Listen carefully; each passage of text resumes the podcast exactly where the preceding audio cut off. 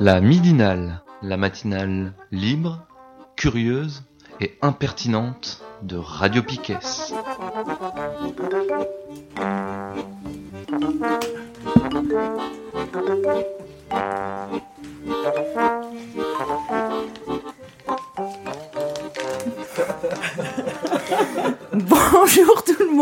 C'est la midinale du lundi 20 mai.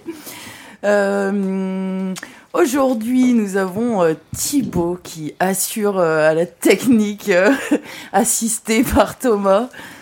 C'est super. On est de plus en plus nombreux. On va voir comment ça va se passer, quoi. On verra bien à l'issue de cette midinale si c'était super. La grosse pression. Ah Il y a Steph qui est là, Nico, Mathéo. Et nous avons euh, l'honneur euh, de recevoir euh, Fanche. Bonjour, amis auditeurs, amis, bonjour. Alors, euh, bon, on va commencer par toi, Fanche. Euh, Tiens. tu viens nous donner des nouvelles de la radio. Ouais. Est-ce que c'est toujours aussi réjouissant que la dernière fois?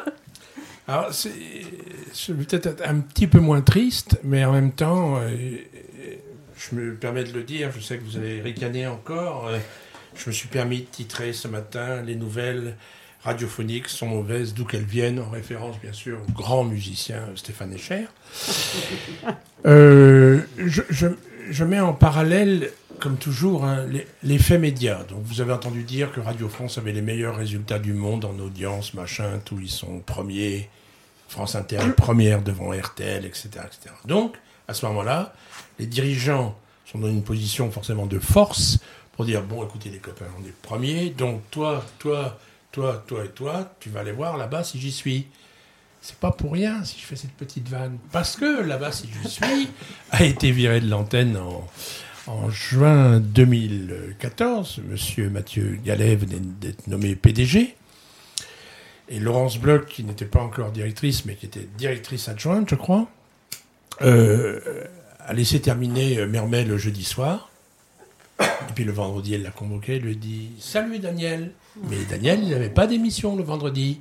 Il ne pouvait pas dire gousi gousi, gousi gousi, gousi gouza. Voilà.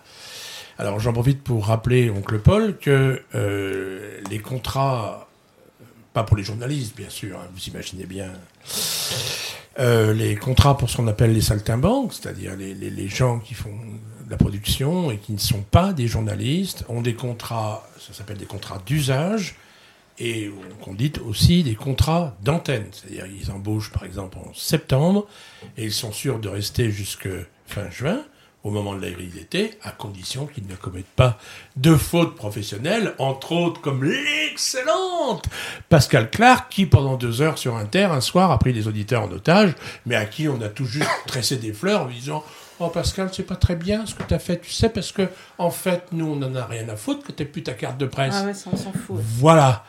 Non mais Pascal Clark, les gars, vous comprenez quoi? Boxon de merde, hein Ah non, mais le boxon, c'est fini de toute façon. Donc le boxon de Pascal Clark, c'est fini parce que Pascal Clark était tellement forte, tellement intelligente, tellement auto-centrée, tellement nombrilique, nombriliste, pardon, C'était joli que- sinon. c'était joli, que- qu'elle imaginait que la terre entière allait s'abonner à Netflix à 9 euros et s'abonner à, à Boxon à 9 euros. C'est vrai, Boxon Netflix, c'est un peu pareil. Mais au bout de trois mois, euh, elle avait ni le net, ni le Flix, ni rien. Et le Boxon est pourri. Bien. Donc, contrat d'usage. Et puis, puis Gallet est arrivé par rapport à l'ensemble des conventions qui, qui régissent euh, la radio publique.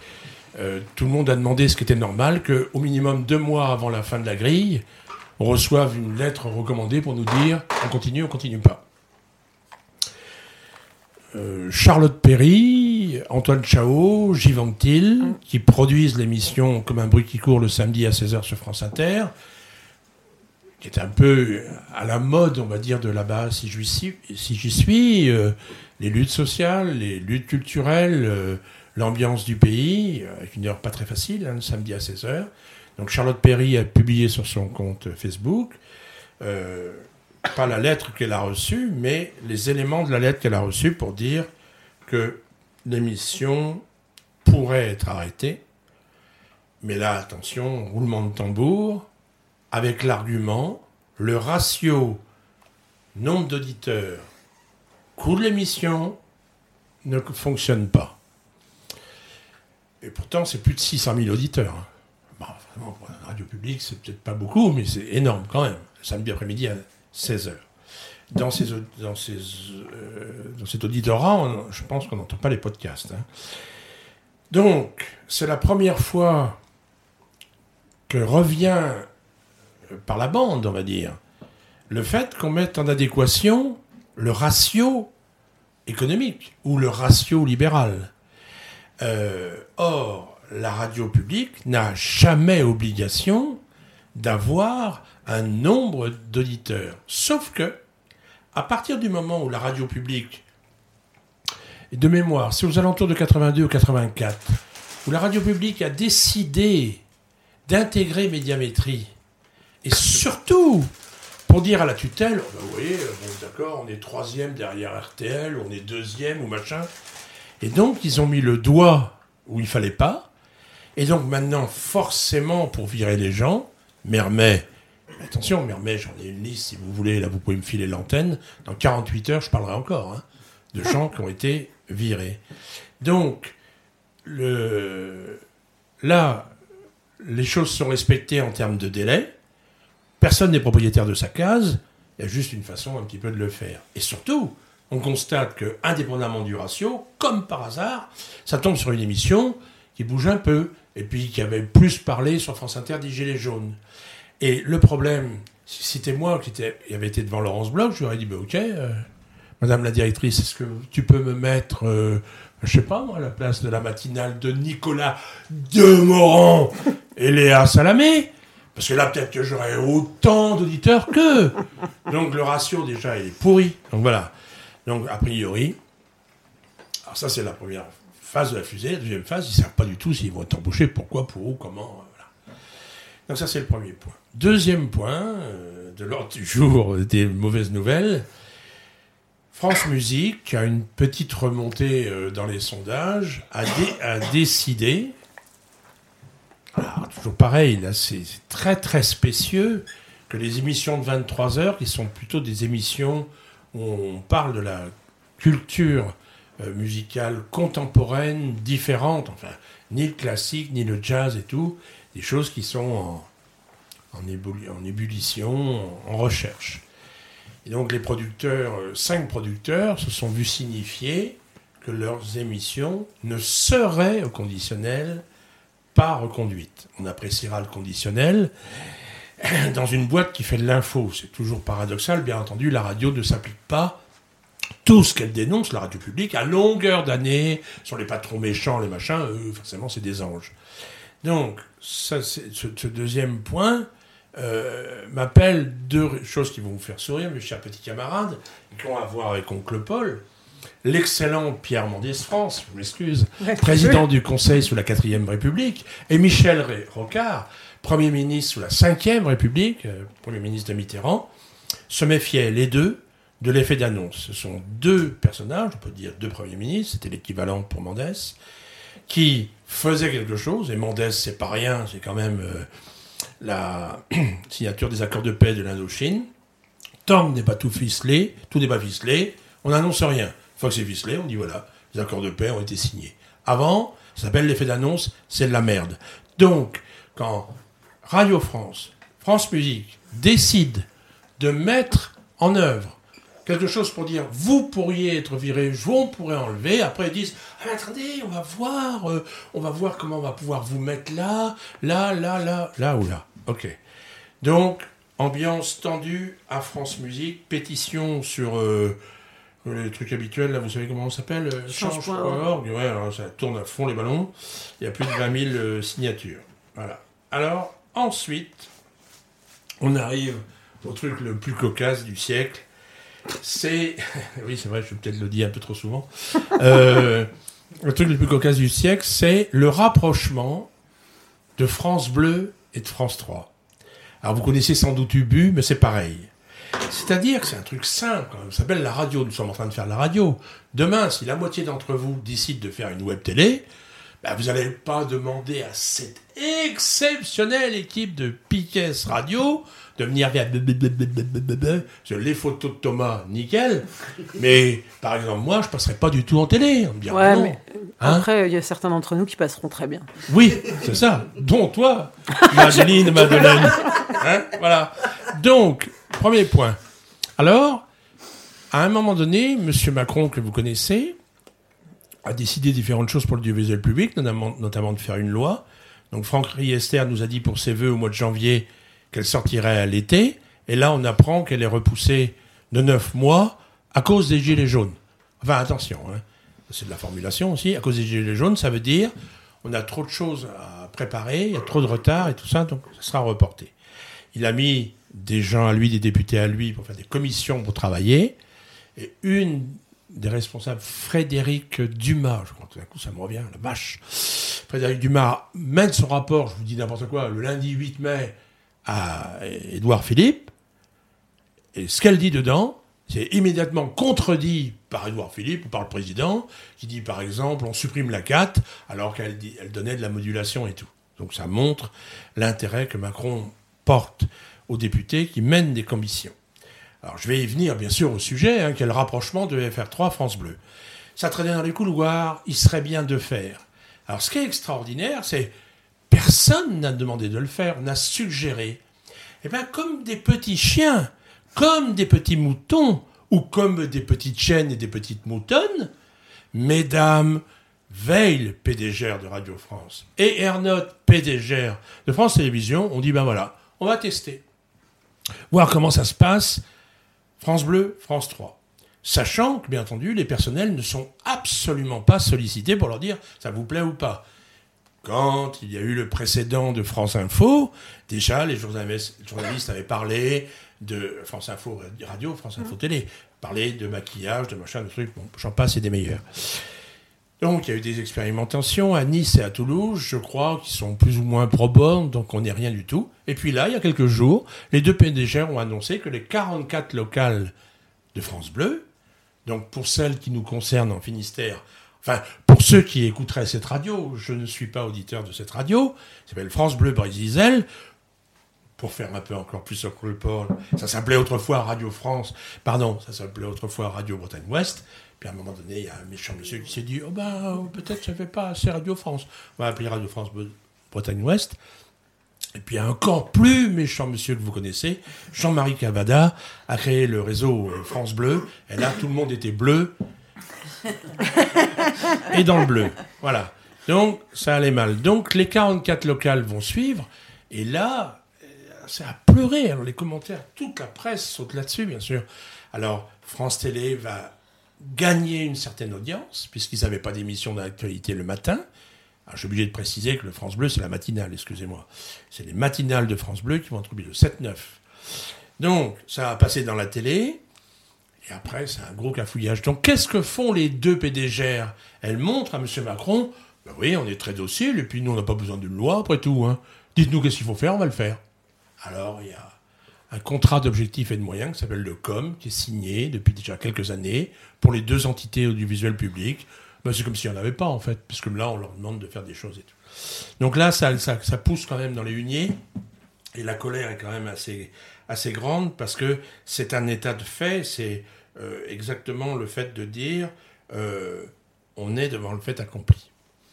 Alors, puisque j'étais dans la, dans la télévision, euh, je me suis permis de l'écrire sur mon modeste blog Ah, génial, radiofanche.blogspot.com. J'ai écrit que je n'ai pas la télévision, il m'arrive de regarder des émissions, mais que j'ai toujours, toujours, toujours lu tout ce qui concerne la télé.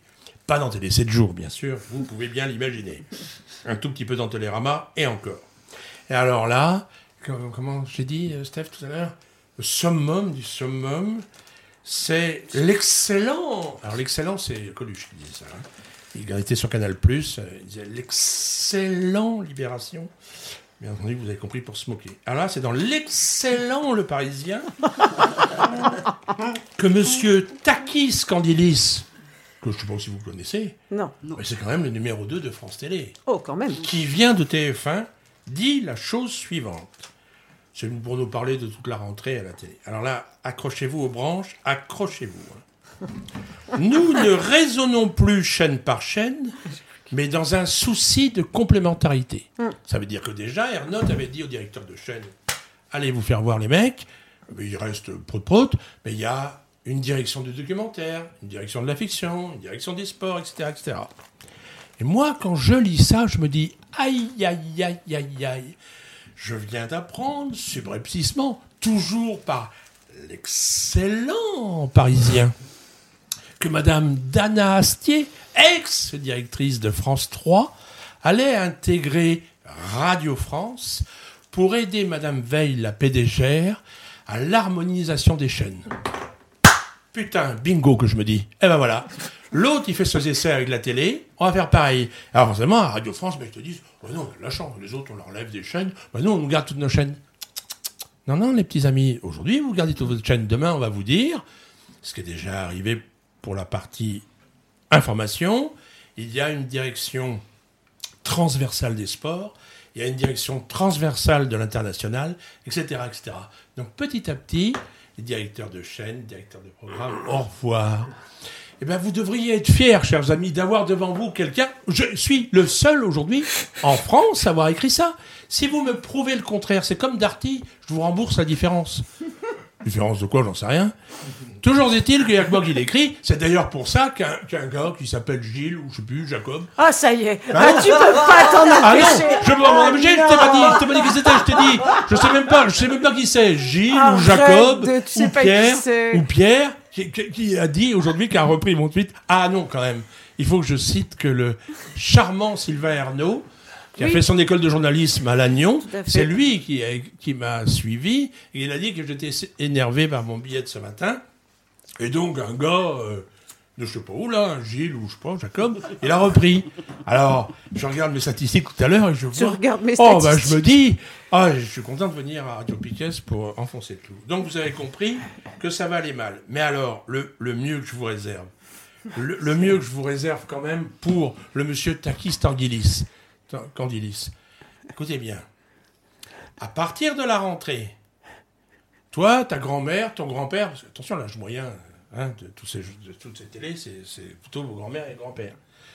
Quelquefois vos parents. Il y a par exemple une, une- je sais pas quoi, comment ça s'appelle, un téléfilm à 21h. Mais il commence jamais à 21h, donc tout le monde gueule. Donc quand, à quelle heure sera diffusé le téléfilm? À 6h du matin C'est pas chouette ça? Alors, parce que c'est la, la télé, c'est plus de rattrapage là, c'est avant le truc. Alors, ça sera l'occasion d'un prochain billet que vous lirez forcément Évidemment. où je dis je veux les nuits magnétiques, qui n'existent plus, mais à 6 heures du matin. Vous vous rendez compte, la révolution, pour être sûr d'avoir la clientèle et le public, ce qui n'est pas con dans un sens, hein, si les personnes plus âgées que vous se couchent plus tôt, eh bien vraiment, à 6 heures du matin, ça va être super réjouissant de regarder, ça s'appelle comment? Les Feux de l'amour hein. Ou Plus belle la vie, je sais pas quoi, j'en sais rien, je ne sais pas, je ne sais pas. Et puis, dernière petite chose. parce que Ah je- bah ouais.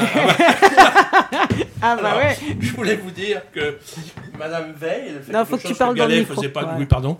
Madame Veil faisait quelque chose que Gallet faisait pas. Fait quelque chose que Gallet faisait pas.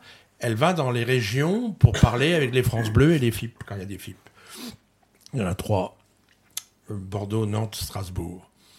Et alors, tout le monde pense que ces stations régionales de FIP, le principe, c'est la, programmation musicale est la même pour toute la France, mais les animatrices de FIP, Nantes, Bordeaux et Strasbourg disent ce soir, euh, soirée tango à Saint-Jean-de-Boiseau, ça c'est tout près de Nantes, ou avec, euh, ils peuvent pas citer Piquet, mais ils disent euh, Fesnoz avec, je vais vous sortir un nom des cavernes, Diaoulin Armenez. Euh, voilà. Donc, c'est une information euh, pour les locales de FIP, c'est surtout basé sur la culture et la promotion des événements culturels.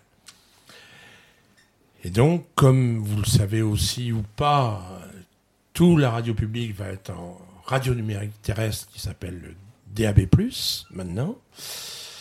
Euh, comme il y aura FIP partout, les trois petites antennes régionales risquent de sauter. Et donc, Madame Veil, quand elle est en réunion, récemment à Bordeaux, quand on pose la question, elle dit bah, Bérénice Ravache, directrice de FIF, va vous répondre, mais elle lui donne jamais la parole. Donc, expectative. J'en aurais fini, chers amis. Bien entendu, l'ensemble de vos éditeurs peuvent m'écrire. voilà. Vous donnerez l'adresse sur votre site et tout Bien ça. sûr, liens. Je répondrai avec un certain décalage, parce que maintenant que j'habite dans un pays où on n'est pas sur le même fuseau horaire, c'est pas évident. Parce que quand vous faites la radio, moi je dors, mais bon, ça, c'est comme ça.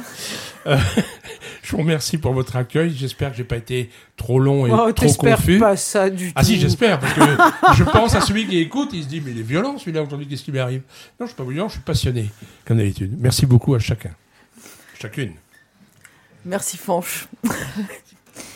Alors, euh, on va écouter. La semaine dernière, je crois que c'était jeudi, je suis plus très sûre, mais euh, il y a eu un 200 profs du privé qui sont euh, allés devant la permanence de Richard Ferrand, député de la sixième circonscription du Finistère, pour dire leur mécontentement par rapport aux réformes Blanquer.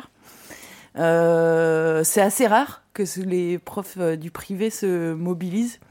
Et du coup, on a un petit enregistrement. C'est euh, des, là, c'est les intervenants là sont du syndicat solidaire.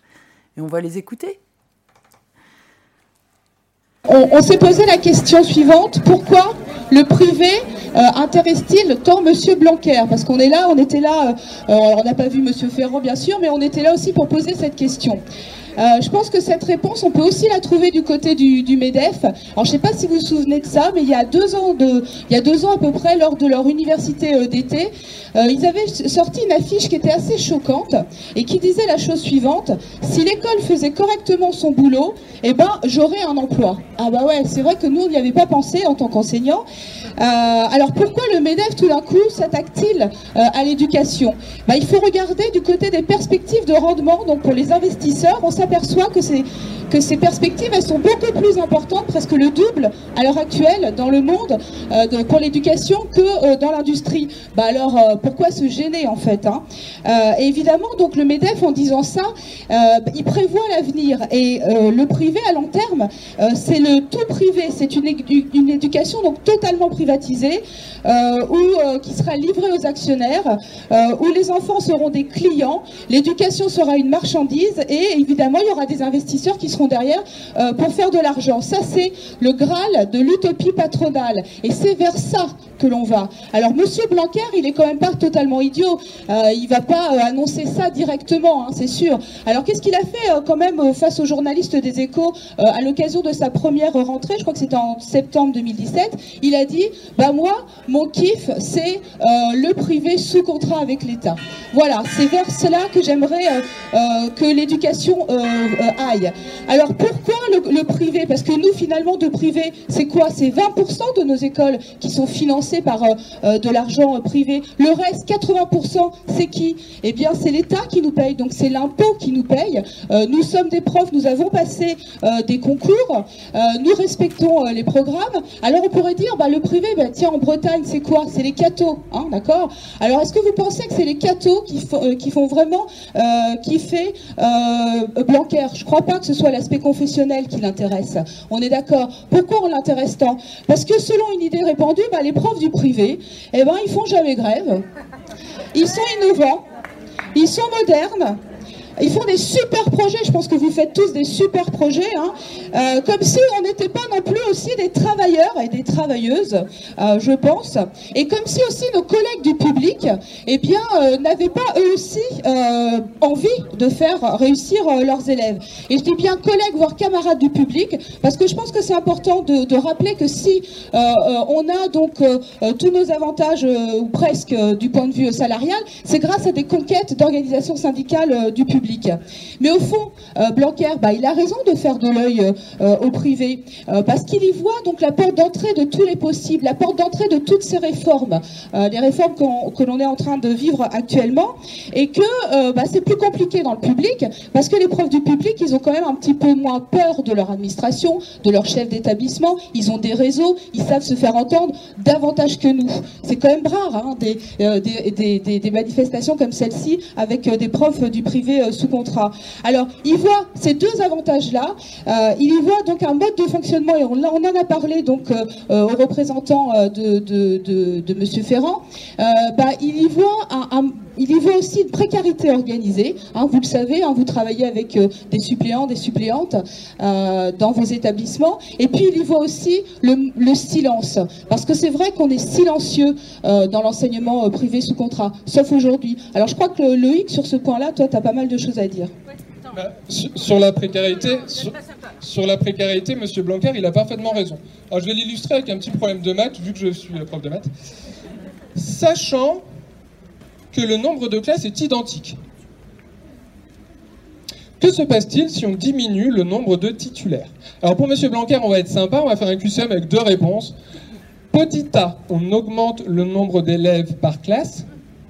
Petit b, on recrute des personnes en CDD qui vont faire le travail quelques jours, quelques semaines, voire une année entière au maximum des personnes non titulaires. La réponse, c'est A et B. Il n'y a pas de mystère. Côté élèves, côté famille, rien de réjouissant. On a des classes chargées, des professeurs qui n'ont pas la tête à la pédagogie, car ils sont précaires. Ils connaissent les niveaux au dernier moment, préparent les cours avec peine et sont inquiets pour leur avenir. J'en parle d'autant mieux que je suis passé par là, comme euh, beaucoup d'entre vous sans doute. Voici ce que me racontait Marjorie, une amie professeure non titulaire de physique-chimie depuis plusieurs années. Elle venait de passer le concours, alors je me renseignais, t'as eu combien? Elle avait eu 10,8. L'admissibilité était à 11. Voici le message que lui envoie l'administration avec cette note. Marjorie, tu n'es pas assez compétente pour être titulaire. Mais euh, il manque la fin parce que Marjorie, elle est quand même toujours devant des classes. Elle enseigne toujours devant des élèves. Donc je vous fais le message de l'administration en entier. Marjorie, tu n'es pas assez compétente pour être titulaire, mais tu nous intéresses toujours pour être devant les classes, pour faire des super projets, pour partir en sortie, parce qu'en plus elle est jeune et dynamique. Ça se passe très bien avec les élèves, avec les collègues. Et donc elle part. Ça me dégoûte parce que Marjorie, elle a une thèse en chimie, en microbiologie, elle est très compétente avec les élèves et les familles. Des Marjorie, il y en a 20% sur la région Bretagne. Un prof sur cinq qui ne sait pas s'il enseignera encore en septembre, ni où il enseignera, ni à quel niveau. Un prof sur cinq à la précaire et donc silencieux, contraint d'accepter beaucoup de choses, payées ou pas. Car à la précarité s'ajoute le silence. Là, je vais prendre mon exemple.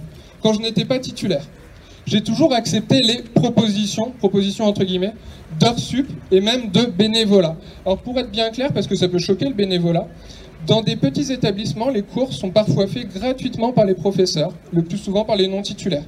À cette époque, j'étais silencieux, j'appliquais ce qu'on me disait, je ne donnais pas mon avis. Maintenant, je suis titulaire, mais à cette époque, vous pensez que j'aurais parlé comme cela devant vous? Mais il y a pire, c'est la situation des AVS dont la quasi-totalité est en temps partiel. Ce sont des salaires d'environ 700 euros, non choisis les 700 euros, hein, pour ceux qui ont des doutes, car certaines cumulent, je dis certaines parce que je ne connais que des femmes AVS, car certaines, certaines cumulent avec des emplois, excusez-moi, il y a aussi des hommes, mais c'est très majoritairement féminin, je pense, car certains cumulent avec un emploi le week-end. Quand on fait le pot de fin d'année, on ne sait pas qui sera là en septembre elles sont contraintes d'accepter des missions en plus, comme surveiller des contrôles, donner des activités à une classe. Cette situation pour un titulaire est insupportable. C'est pour cela que l'on est nombreux à se battre. Car le ciel n'a pas à s'obscurcir. Les lendemains peuvent chanter et le soleil peut briller pour tout le monde.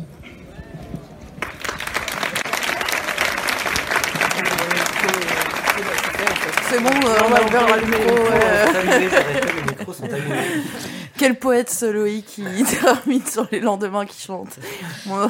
en tout cas, moi je trouve que ça fait, euh, ça fait plaisir quand même d'entendre une mobilisation qui vient du privé. C'est pas tous les jours. C'est pas tous les jours.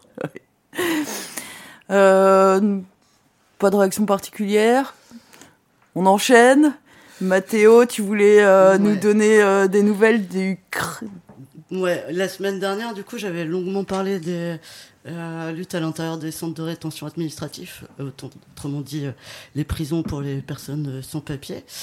Euh, et là, je, ce matin, j'avais envie de vous donner un peu des nouvelles puisque cette semaine, il y a eu un procès et aussi plusieurs actions de solidarité à Paris et à Rennes notamment.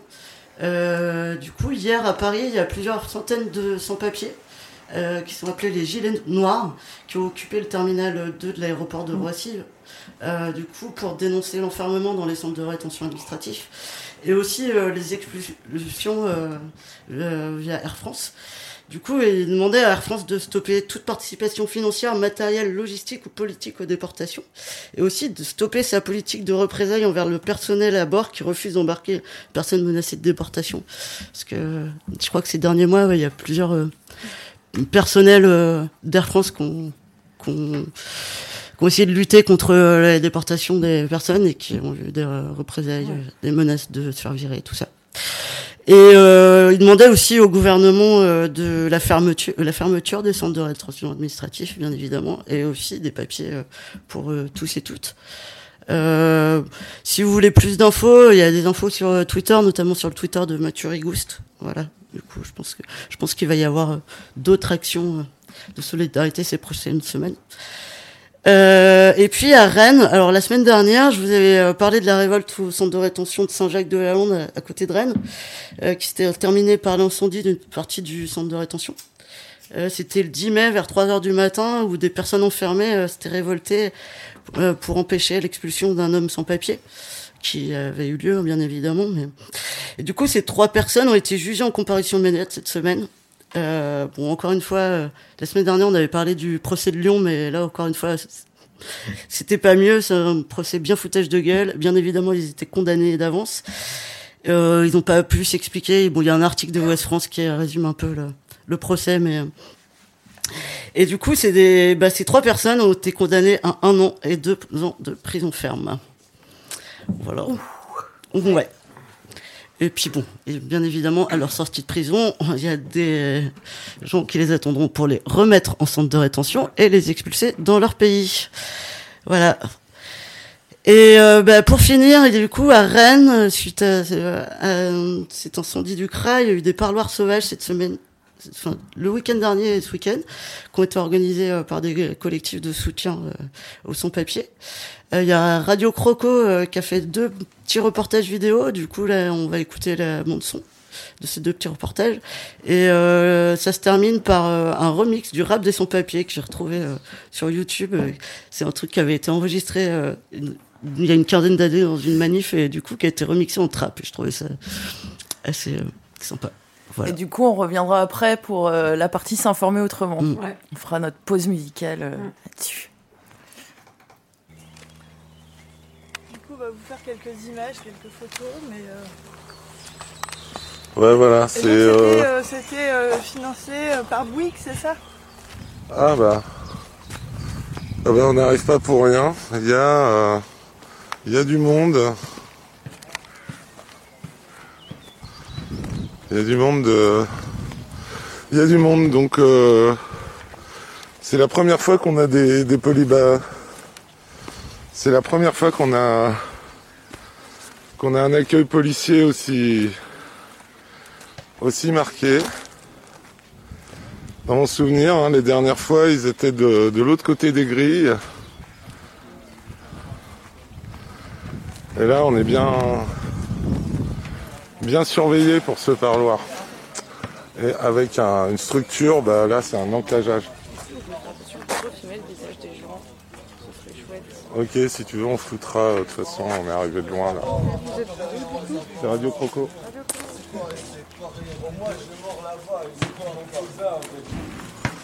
Et donc voilà, avec le nouveau toit, pour mieux discuter. Salut Carole. Là où là on va mourir. Et, et, euh, alors cette fois, cette fois, bah, d'habitude un comité d'accueil qu'on n'a pas, mais qui s'est invité au parloir. Non, je disais le comité d'accueil, on l'a pas, on l'a pas. Et Carole, elle-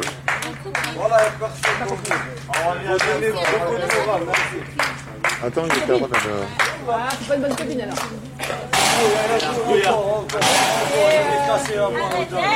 Et t'as quel âge Ça fait combien de temps que t'es en France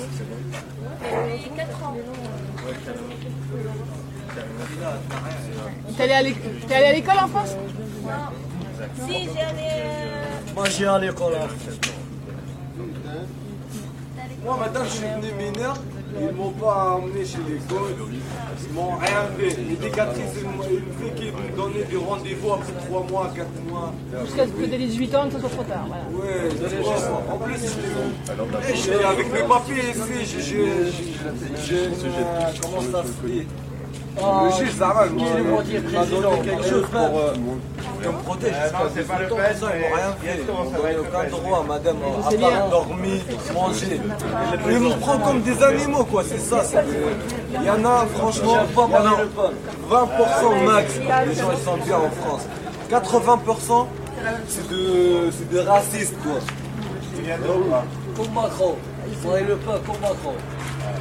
C'est le même. Nous, on n'aime pas le pays. On n'aime pas trop Macron. Macron. Il a piqué les plans, Macron. Il a. euh, c'est bon. On est plus en France. On va acheter des bateaux pour aller, je sais pas, au bled. C'est pas cher ici, d'un d'un petit bateau, un petit moteur. Vas-y, retourne à mon pays, laisse-moi. Et pour qui? Et pour qui? La liberté,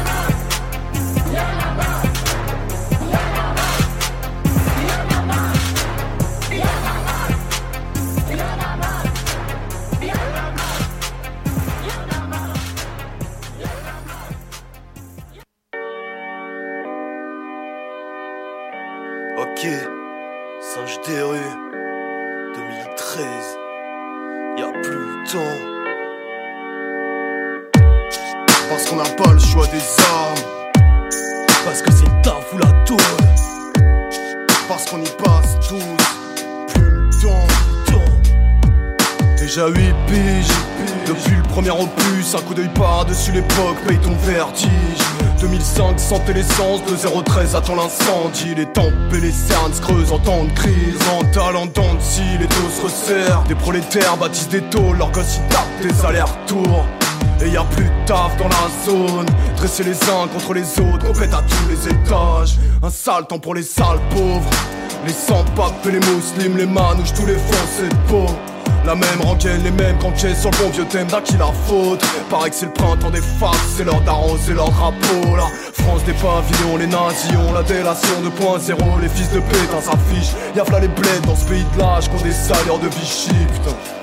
À qui profite la crise et qui la paye hein? Bah comme d'hab, les miens et les miennes. À gaspiller leurs plus belles années, à grappiller les miettes. Ce monde carbure à notre sang et nos peines.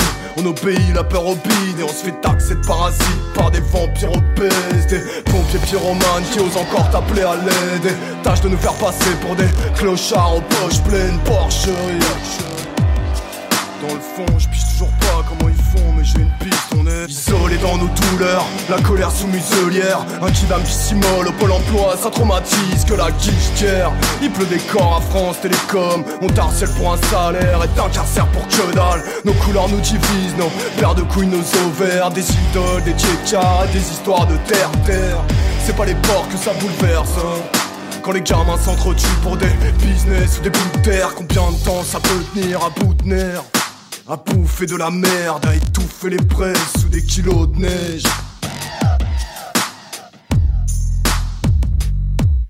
Il paraît c'est la crise, frérot. Fais un effort, tout le monde est attendu au fond. Les pauvres joueront la chair à canon comme d'hab. En attendant, ça tourne en rond et fait les 100 pas comme en promenade. Guette la fin du monde en direct aux 20h. Marre de baisser la tête, encaisser les coups et serrer la ceinture. Chaque mois, la même galère, le même couplet. Interdit bancaire, CB bloqué. On connaît ça par cœur, ok. Passons, toujours la même merde, façon RSA, rien ne s'arrange, rester assis là, j'ai passé l'âge. À la cave, besoin des allocs, mais ça parle mal. Tu mords la langue et serre les poings à devenir barge. Rien qu'on sur le fil, entre carnage et calmant. C'est la dalle, il faut bien grailler, non? Les plus chanceux tiennent la caisse à Lidl Quand d'autres y montent au braco Et se font faisceau pour 2-3 billets de sang. Le bide d'un bibé de seum On tire nos destins, la courte peine Les portes sont fermées, l'ascenseur social en panne Tous coincés au sous-sol compter son bénéfice credo à pointer à l'usine. Plus ça avance, plus on est seul, plus on se divise. Les peines et les années s'accumulent au fond des casiers. Alors c'est ça, bon qu'à se préparer au pire, tout en esquivant la chute. Payer le baveux, éviter le cachot. Du petit confort à la liberté, tout s'achète. Même une partie de la paix sociale se monnaie en cash et en petit sachet. Alors ça part au quart de tour. La marmaille se rebelle, attaque un quart de tour. Et la tribune présidentielle. Pendant que les actes tu parles de parachutes dorés, de thunes planquées en Suisse En bas des portes tortures dans l'ombre des cellules à 16 Bah ouais faut qu'on s'unisse Comme les Hulls de Place Casey Fenerbahçe Beşiktaş à la guerre De classe comme à la guerre Même si c'est le pot de terre et le pot de fer Combien de temps ça peut tenir à bout de À bouffer de la merde À étouffer les presses sous des kilos de neige Combien de temps ça peut tenir 2013, y'a plus le temps. Crève la tôle, vie l'instant. Majeur en l'air face à l'état. De ceux qui se lèvent en insultant.